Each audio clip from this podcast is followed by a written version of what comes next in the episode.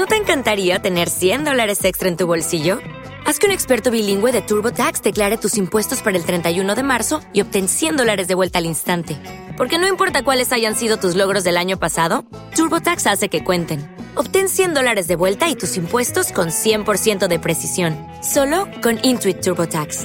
Debes declarar para el 31 de marzo. Crédito solo aplicable al costo de la presentación federal con TurboTax Full Service. Oferta sujeta a cambios o cancelación en cualquier momento.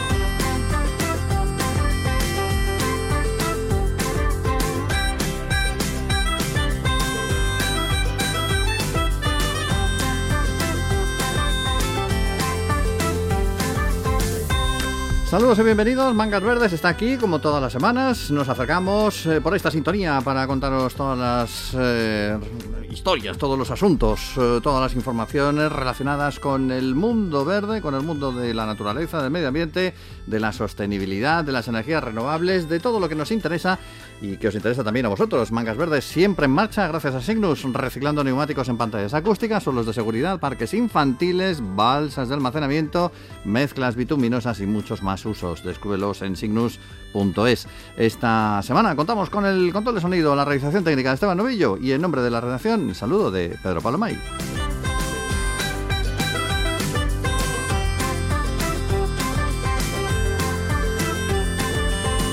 Hoy toca hablar, entre otras cosas, de IFEMA, de Madrid, porque está en marcha el Congreso Global Mobility Call, al que estamos dedicando especial atención estos días. Nos interesa la movilidad sostenible, por supuesto, tanto la de las personas como la de las mercancías. Es una cita especial este certamen para administraciones, instituciones, empresas, asociaciones de todo tipo durante estos días hasta el próximo 26. Durante este certamen, durante esta feria se van a eh, presentar, se están presentando ya varias ponencias acerca de la situación actual de la electrificación, las alianzas estratégicas a seguir para conseguir los objetivos de sostenibilidad, bueno, todo lo relacionado también, lógicamente, con la energía renovable. Y hoy, por eso, hemos querido hablar en el programa con el responsable de una de las empresas que tiene que ver y mucho con este panorama, que es EDP. Hablamos con Javier Martínez, que es el director de movilidad sostenible de EDP. Javier, saludos, bienvenido al programa. Hola, muy buenos días, muchas gracias. ¿Qué nos ofrece el Global Mobility Call este año? No ya tanto para empresas o para instituciones, sino para los ciudadanos de a pie, que estamos interesados en todo lo relacionado con la sostenibilidad. Bueno, pues lo cierto, Global Mobility Call es el segundo año que, o sea, reedita su edición. Nosotros el año pasado no participamos, pero sí vimos, la verdad, que era que era un evento muy interesante. El mundo de la sostenibilidad y de la movilidad están completamente unidos. Em, todos caminamos hacia una movilidad más sostenible porque en realidad todos queremos hacerlo. Es mejor para nosotros, es más cómodo para nosotros y también es mejor para el medio ambiente. EDP es una compañía energética. Nosotros apostamos eh, en la movilidad eléctrica por desplegar una red de cargadores eh, de, de, coches eléctricos y también ayudar a la gente que lo haga en su casa. Pero aquí, la verdad, podemos ver muchos otros competidores nuestros, algunas otras energéticas, fabricantes de vehículos y otras empresas que están lo que llamamos, digamos, en las diferentes opciones, ¿no? Desde la movilidad personal, o sea, una bicicleta, un patinete, hasta, hasta la parte más digital de todo esto, ¿no? Para que el cliente lo pueda encontrar y hacer de la mejor manera posible. Eh, dentro de lo que es la, electrificación de los vehículos ha habido, bueno, pues ciertas reticencias, por lo menos en España. Eh, la venta de vehículos eléctricos no avanza como en teoría se supone que debería avanzar. Están los problemas de que faltan electrolineras. Eh, no sé, hay como un poco de escepticismo respecto al despliegue de lo eléctrico en, en España. ¿Cómo se puede hacer frente a esta situación? Bueno, precisamente es una de las cosas que estamos intentando tratar aquí, ¿no? De intentar precisamente identificar estos retos y, bueno, dar, dar la aportación que desde EDP podemos, podemos ofrecer eh, y nuestra visión.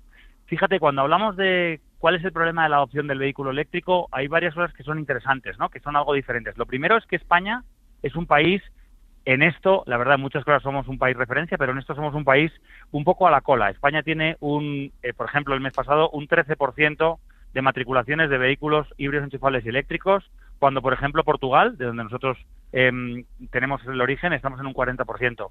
Pero realmente no vemos una diferencia muy grande en puntos de recarga por vehículos. Es más, te puedo dar un dato que probablemente pueda sorprender em, a las personas que nos escuchan. España tiene más puntos de recarga por vehículos que puede tener Francia o Alemania. No es un problema del tamaño de la red. Esto no quiere decir que estén en todos los sitios y para todos los casos, pero sí quiere decir que probablemente la red de recarga hoy es mucho mejor eh, de lo que podía haber hace un tiempo y que probablemente sí que fuera una barrera real. Pero también es verdad que esto es precisamente lo que tenemos que hacer. Tenemos que eh, tomar el esfuerzo de poder acudir a todas las invitaciones que tengamos, como este Global Mobility Call, para explicar por qué hay algunas barreras que pueden ser, en algún caso pensamos mitos, que pueden ser temas que no son realidad, como que la infraestructura de recarga no es suficiente para poner un coche eléctrico, pero también escuchar, entender y tratar de mejorar en otras muchas cosas, ¿no? Em, y en eso tratamos de hacerlo. Fíjate, te pongo un, ejemplo que es muy, yo creo, muy visual. Desde donde estamos, desde IFEMA, en Madrid, hasta Málaga, a 536 kilómetros, si esta mañana quisiese ir en coche eléctrico, tendría 11 puntos, 11 estaciones para poder parar y recargar el coche en carga ultra rápida, es decir, en menos de 20 minutos. Solo necesitaría parar una vez. Esto da la idea de que, desde luego, en esta red de carreteras primaria no es un problema viajar y probablemente en otros lugares donde tenemos es que seguir trabajando y mejorando, claro. ¿Qué proyectos estáis manejando ahora mismo desde, desde allí, desde DP, para esta sostenibilidad en la movilidad? Precisamente nosotros identificamos efectivamente que la, el, el, público eh, cuando va a dar el paso a un vehículo eléctrico lo, que más le preocupa es tener efectivamente puntos para cargar y puntos además cerca suyo, ¿no? Nosotros lo que intentamos es precisamente identificar estas ubicaciones, ubicaciones donde de hecho por ley ya tiene que haber puntos de recarga de manera obligatoria. Hablo, pienso en comercios, pienso en centros comerciales, pienso en hoteles, pienso en gasolineras. En estos lugares eh, intentar buscarlos y, hacer estos despliegues y, poder instalar estos puntos. Probablemente instalaremos los puntos antes de que los coches lleguen, que es lo que está pasando, pero también pensamos que es algo necesario porque es la manera en la que todos vemos un paso natural, que es lo que al final tenemos que intentar ponérselo fácil a las personas, ¿no? Aquí, por ejemplo, pues en, Madrid, en el entorno de Madrid, en los supermercados de Ahorra Más, en toda España estamos en el despliegue en los centros comerciales de Decathlon, que todo el mundo conoce, en gasolineras de no atendidas como Petroprix. En cualquiera de estos sitios nosotros lo que intentamos precisamente es hacer este despliegue a nivel nacional y poder ser uno más. Pero aquí queremos ser uno más, ¿eh? no queremos ser los únicos. Al final esto es una red y de esa red depende de que todos tengamos la, la, solución y la disponibilidad. Y eh, estás, me estabas comentando, en el, en el caso concretamente de Madrid, en, ¿por comunidades autónomas eh, el despliegue es similar o hay zonas que están mejor o peor? Lógicamente, el despliegue se concentra más en aquellos lugares donde puede haber o más necesidad o más espacio. Es decir, por ejemplo, la ley hay una hay una regulación que obliga a que todos los aparcamientos de uso no residencial tengan puntos de carga y la cantidad de puntos de carga es eh, depende de la cantidad de lugares de aparcamientos que haya y lógicamente en una ciudad como Madrid, como Barcelona, como Valencia, como Bilbao, em, como Oviedo son ciudades que tienen eh, más cantidad porque tienen más concentración. También es cierto que el vehículo eléctrico tiende a ir desde las ciudades, desde los núcleos de concentración, al mundo más rural. Yo diría que en el mundo más rural, desde luego, hay un clarísimo punto de mejora, punto de, trabajo, porque no hemos llegado todavía o no hemos llegado con tanta fuerza, ¿no? Así que yo diría, grandes poblaciones, eh, desde luego, donde existen estos comercios, donde podemos tener los acuerdos para poder cerrar, mm, para ver instalar nuestros puntos, pero también estaciones de servicio, restaurantes y otro tipo de comercios al borde de las carreteras, donde también recordemos, para viajar en un coche eléctrico o de gasolina es lo mismo, necesitamos que haya puntos de recarga, lo que llamamos de necesidad, sitios donde pueda parar porque necesito recargar, ¿no? Es un poco diferente a una estación de, a un, a un centro comercial donde aprovecho mi aparcamiento para poder cargar, lo que llamamos de conveniencia, ¿no? Serían un poco estas dos, estas dos claves las que nos están llevando al despliegue, pero como dices, lógicamente mm, es más concentrado en este momento en las grandes ciudades eh, y en su movilidad. Hay un asunto que preocupa mucho también, es la, inestabilidad, ahora mismo la situación geopolítica mundial. No sé hasta qué punto las guerras, las crisis, todos estos problemas que estamos viendo eh, todos los días eh, puede afectar a la transición energética en el caso europeo y en el español en concreto. Por supuesto, las crisis nos afectan a todos, a, las compañías que trabajamos en la transición energética y a las compañías que trabajan en cualquier otra cosa y, por supuesto, y por desgracia lo más importante, las personas, ¿no? Que estamos en, todos los lugares. Al final, eh, es cierto, cuando tenemos una crisis eh, como ha podido ser en el pasado, pues la guerra de Ucrania, el conflicto de Ucrania u otros, puede haber fluctuaciones en el precio de la energía. Pero recordemos que al final hay un elemento de base que no se puede olvidar y que pensamos que es precisamente la clave por lo que puede hacer exitosa esta transición. Y es que, por ejemplo, en la movilidad eléctrica tenemos, estamos hablando de que con la misma energía puedes ir hasta cinco veces más. Quiero decir, la, la, eficiencia energética de un motor eléctrico es mucho mayor que la de un motor de combustión. Y, por tanto, ante una coyuntura parecida, por ejemplo, en los precios de la energía, en la electricidad, a pesar de que incremente su precio, desde luego no es algo positivo, eh, siempre es más competitiva que su alternativa en, un medio de combustión tradicional, digamos, ¿no? Y por tanto sí que vemos que, lógicamente, ha habido retos, hay retos y habrá retos, retos que nos afectan, pero eh, partimos de una base y es que un vehículo eléctrico hoy con la tecnología que tiene ya es muchísimo más eficiente, ya tiene capacidad de crear ahorros a todas las personas, pero más aún en el futuro esta tecnología todavía mejorará más sobre lo que ya es claramente más competitivo, ¿no? Y esto pensamos que es una clave y de hecho lo vemos en países del norte de Europa o incluso en otros sitios donde, donde como decía, las matriculaciones ya son mucho más altas. ¿no? Bueno, pues eh, esperemos eh, que efectivamente se produzca esa, esa evolución, eh, que todo vaya correctamente y nos vemos allí en el Global Mobility Call. Gracias por habernos acompañado esta jornada, Javier. Muchísimas gracias y buenos días. Mangas Verdes, la naturaleza en tu corazón.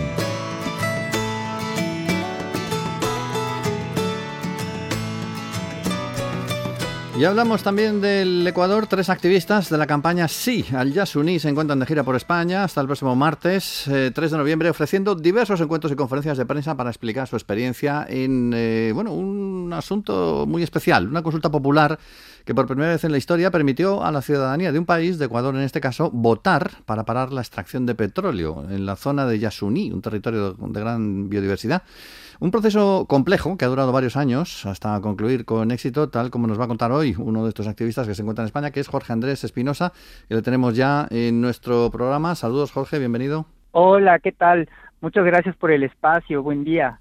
Bueno, eh, cuéntanos, eh, eh ponos primero en antecedentes, eh, ¿cómo es de importante el Yasuní y qué, cuál es el proyecto petrolero que le amenazaba? Porque yo creo que mm, fuera de Ecuador, o por lo menos aquí en España, no, no se conoce demasiado bien esa zona. El Yasuní es el parque nacional más grande del Ecuador y es el lugar más biodiverso de este planeta tiene una cantidad eh, de especies vegetales eh, y animales incomparable en cualquier otro sitio. Eh, solo en una hectárea del bosque se han encontrado más especies de plantas y árboles que en toda Canadá y Estados Unidos juntos. Esa es como la, dimensión, ¿no? Un poco para, para entenderlo. Y habitan aquí comunidades, pueblos y nacionalidades, así como eh, comunidades en aislamiento, ¿no? Que, está, que han estado en este territorio durante miles de años. Y este, el Yasuní, pues, tiene reservas petroleras que ponen en riesgo este territorio y la gente que ahí lo habita.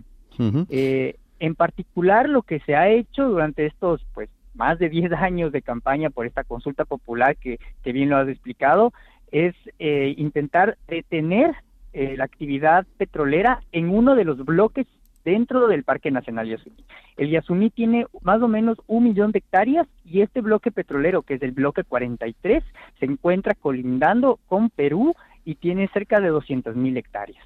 Eh, tiene unas reservas probadas de petróleo, pero es un petróleo de muy mala calidad que lamentablemente genera mucha contaminación y pues dado que está en el lugar más biodiverso del planeta y en una zona, además, eh, muy húmeda, casi pantanos, eh, generan un riesgo para la, para la vida y para los pueblos que ahí habitan. Se sabe, se conoce que este territorio, específicamente dentro del bloque 43, es una zona de caza y es una zona de anidamiento de especies, ¿no?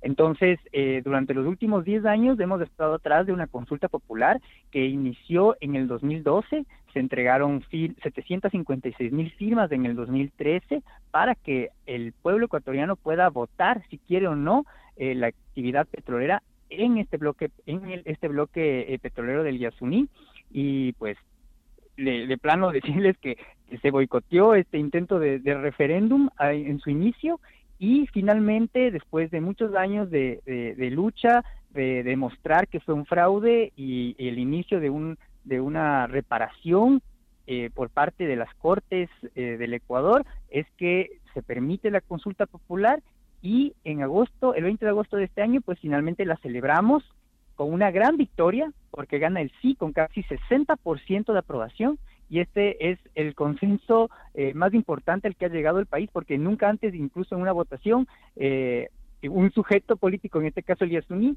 eh, ha recibido tan alta aprobación, ¿no? Y esto es una gran contribución, no solamente para evitar más emisiones de combustibles fósiles, sino también pensar en un modelo en donde la ciudadanía puede votar y decidir sobre si quiere un modelo extractivo o no. Este resultado, perdona, ¿este resultado es vinculante? O sea, quiero decir, la gente ha votado no a seguir ahí explotando el petróleo, pero ¿esto es vinculante para las autoridades ecuatorianas? Totalmente vinculante. Es una sentencia de la Corte y el referéndum, pues, una consulta popular es la máxima expresión de democracia, si se quiere, y pues sí, totalmente vinculante. ¿Y cuáles son los pasos entonces ahora? ¿Se ha detenido realmente la actividad petrolera allí?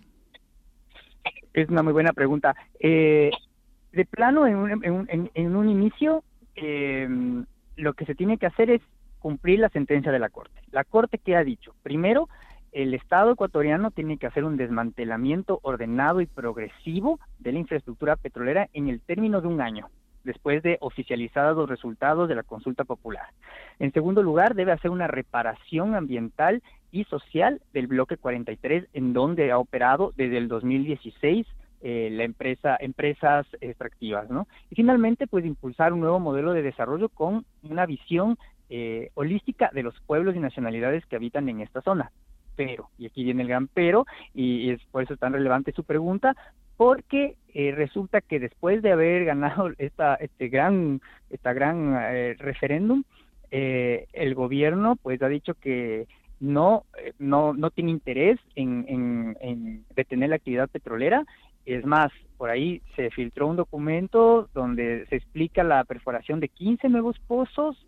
Entonces esto es pues muy grave porque está violando no solo la sentencia de la corte sino pues eh, la, democracia en sí no está en riesgo. Claro, eh, eh, por, eso te preguntaba lo de la vinculación, porque una cosa es, es el resultado y otra cosa que luego las autoridades lo asuman. Yo no sé si, bueno, imagino que en todo esto tiene mucho que ver también el actual proceso electoral que se vive que se vive allí y los problemas que ha habido últimamente en Ecuador, ¿no?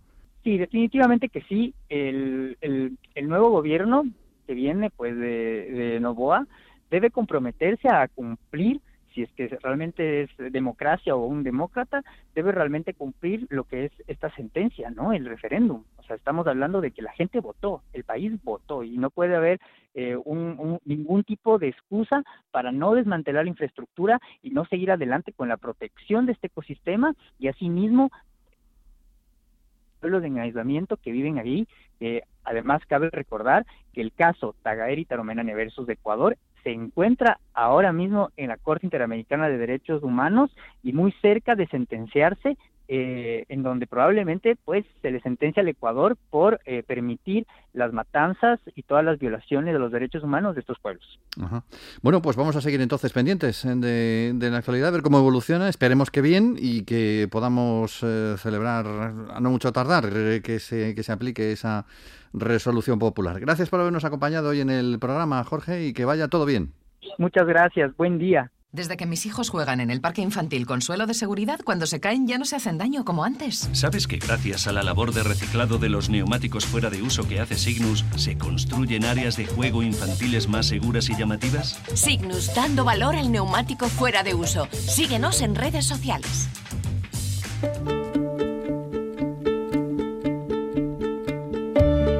Bienvenidos a Planeta Bosque, un espacio destinado a conocer especies de árboles de todo el mundo. Planeta Bosque apoya Life Terra, una fundación que cuenta con entidades de diversos países en un proyecto del programa LIFE de la Comisión Europea para la Conservación de la Naturaleza. Bueno, pues hoy le toca el turno a la Rubus fructicosus, nombre en latín que quedaba muy bien decirlo en la época de Cicerón o la de Trajano, pero bueno, como a nosotros nos resulta un tanto complicado, por ello preferimos referirnos a esta planta como, como la conocemos ahora, la zarzamora. A ver, como si no iba a cantarlo las flores aquello de ¿Qué tiene la rubis fruticosus que a todas horas llora que llora por Pues no, no, tiene que ser la zarzamora, no queda bien, si no.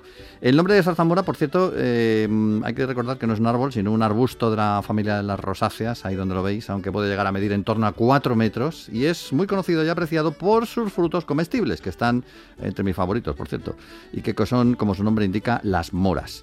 Zarza mora, lo dice el nombre. Existen más de 350 especies de nuestro protagonista hoy en Planeta Bosque. Es una planta de crecimiento rápido, muy invasiva, con muchas espinas en el tallo y puede generar raíces desde sus ramas y colonizar así áreas muy amplias de monte bajo, bosques y setos. La encontramos en casi toda Europa, que para eso es la valla silvestre más conocida, pero también en el norte de África y el sur de Asia y por aquello de la globalización, ahora también en América y Oceanía, aunque es considerada especie invasora en países como Chile o Uruguay. Su deliciosa frutilla del bosque se emplea en mermeladas, compotas, postres, vinos y hasta licores, y sus hojas disecadas como infusiones se pueden emplear para distintas afecciones, como las anginas o las úlceras. Es una especie con mucha vitamina, sobre todo A y C, un alto contenido en potasio y sustancias con efectos antioxidantes e incluso anticancerígenos. La mora negra tiene un alto contenido en hierro, por lo que se emplea para combatir la anemia. La corteza de la zarzamora también se utiliza para hacer cuerdas y trabajar en cestería, y me dicen que hasta se puede fumar como si fuera tabaco.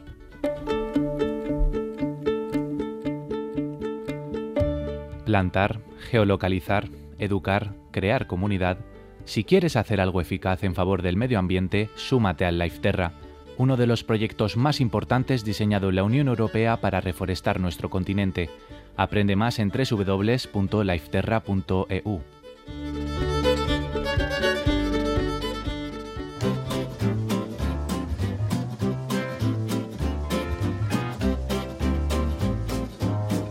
Vive en verde con mangas verdes.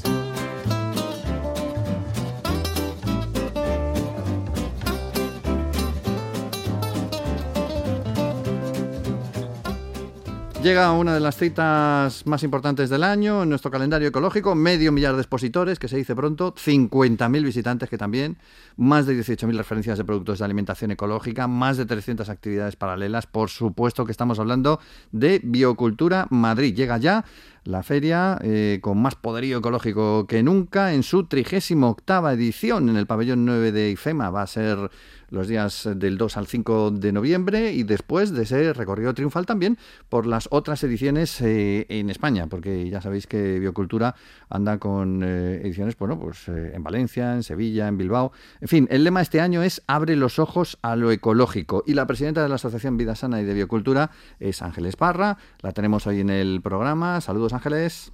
Hola, ¿qué tal?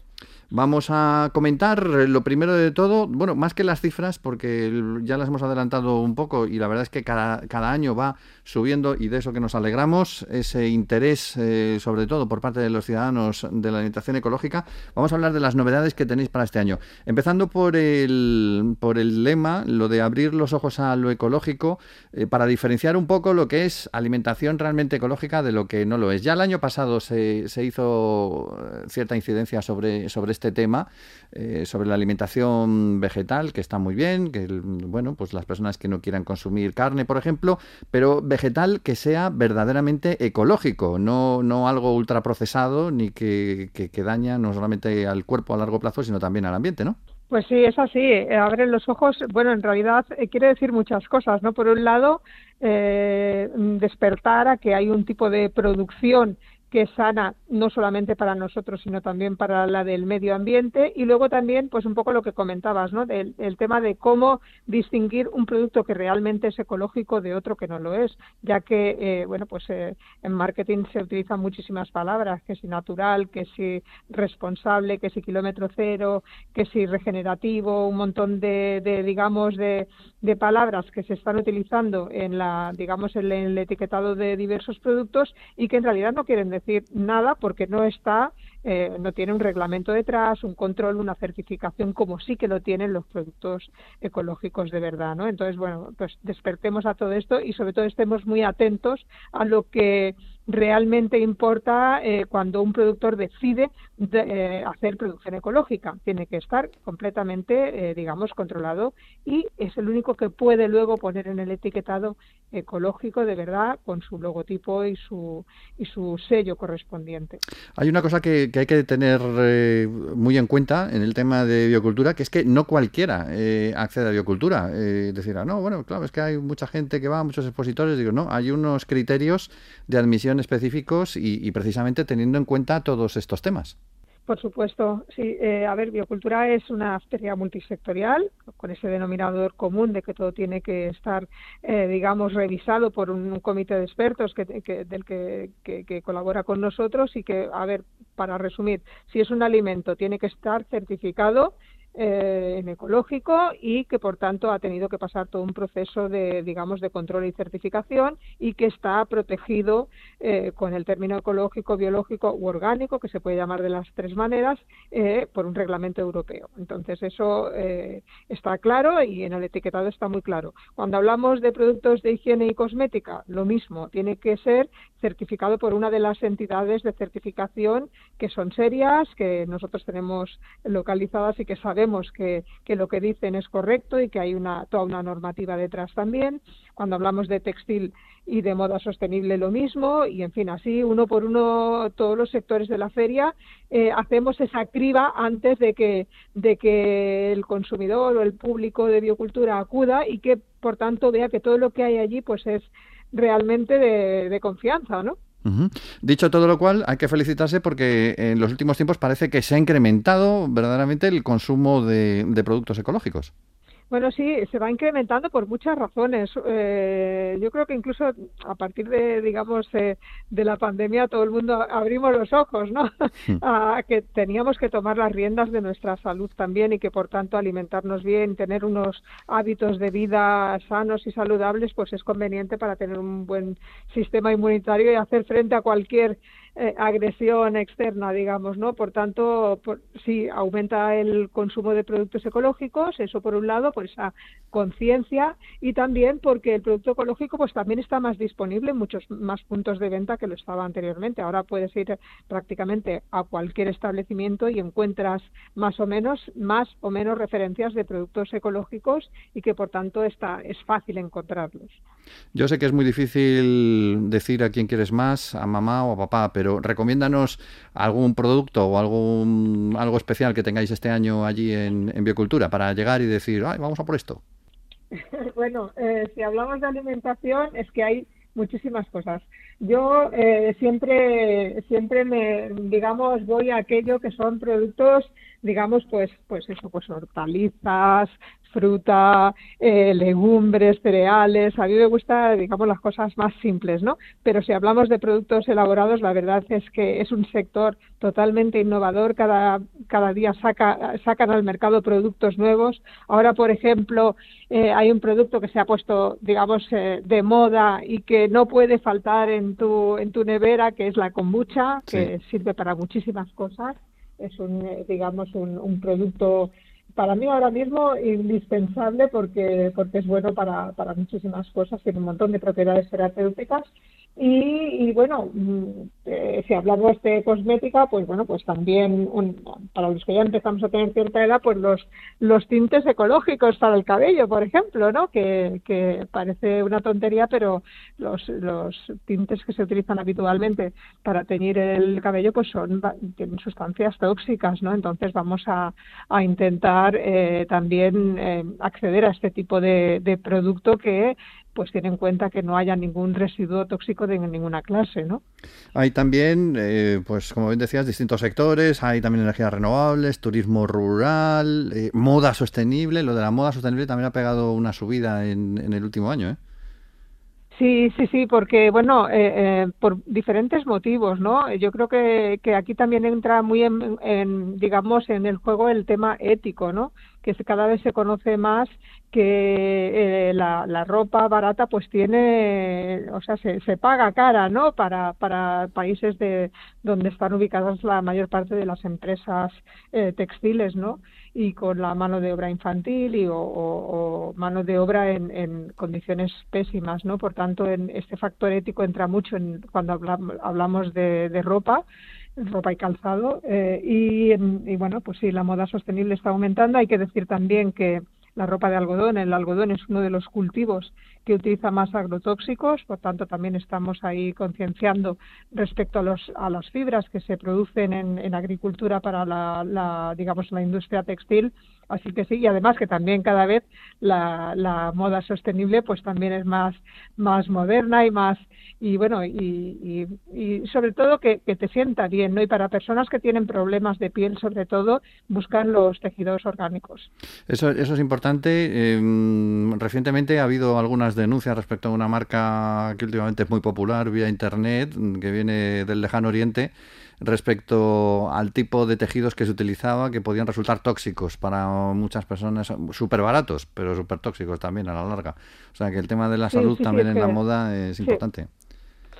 Bueno, es que como en todo, lo, barato acaba saliendo caro, ¿no? Eh, y ocurre en todos, en todos los sectores.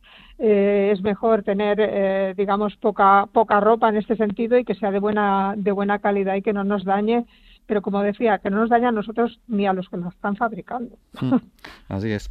Bueno, eh, pues estamos ahí pendientes de biocultura en IFEMA. A partir del 2 de noviembre empezaremos el mes de noviembre eh, bien, eh, conociendo esos últimos detalles, esas últimas novedades que hay en relación con todo lo que tiene que ver con el medio ambiente en la Feria por Excelencia de la Alimentación Orgánica y también del resto de sectores eh, relacionados. Gracias Ángeles y que vaya todo muy bien.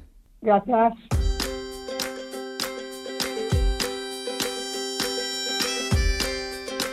Hoy nos vamos eh, nuestro recorrido por los pueblos españoles desde el País Vasco, desde la localidad de La Guardia. Estamos en Álava, en plena comarca de la Rioja Alavesa, en este pueblo cuyo nombre completo, agarraos, es La Guardia de la Sonsierra Navarra. Claro, porque tú dices, si tú que eres de Madrid, madrileño, de Sevilla, sevillano, de La Guardia de la Sonsierra Navarra, pues soy Guardio Sonsierro Navarro. Bueno, aunque la villa recibió sus foros en el siglo XII, durante el reinado del rey Navarro Sancho VI el Sabio, la zona está poblada desde tiempos inmemoriales, lo demuestran dólmenes como los del Sotillo y el de San Martín, entre otros, o el importante yacimiento arqueológico de los celtíberos Verones, en la zona de la Olla, incluyendo el gran estanque artificial de la Barbacana.